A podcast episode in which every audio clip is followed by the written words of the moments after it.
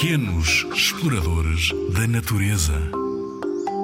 Tu és uma daquelas meninas ou daqueles meninos com neve à porta? Os meninos que não têm neve à porta pensam que tu és um sortudo. E és! Mas o que eles não sabem é que às vezes também pode ser um bocadinho chato. Quando a neve te bloqueia os caminhos ou a porta de casa e mesmo que queiras muito, muito, muito, muito ir à escola, não podes. Ou se quiseres muito, muito, muito ir visitar um amigo, também há dias em que consegues. Fora isso, és mesmo um sortudo. Quando nevar, no dia seguinte, se estiver sol, faz um boneco de neve.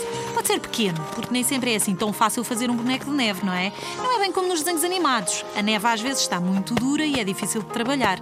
Mas tu consegues.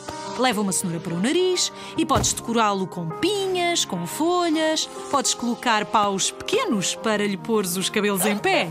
E ao lado, até podes construir um presente em neve. Afinal, o boneco também tem direito a receber prendas. E quando te afastares, olha para trás. Ficou alguma coisa entre ti e o boneco? Não? Ai, não! Olha bem, olha para o caminho. O que é que estás a ver? Pegadas!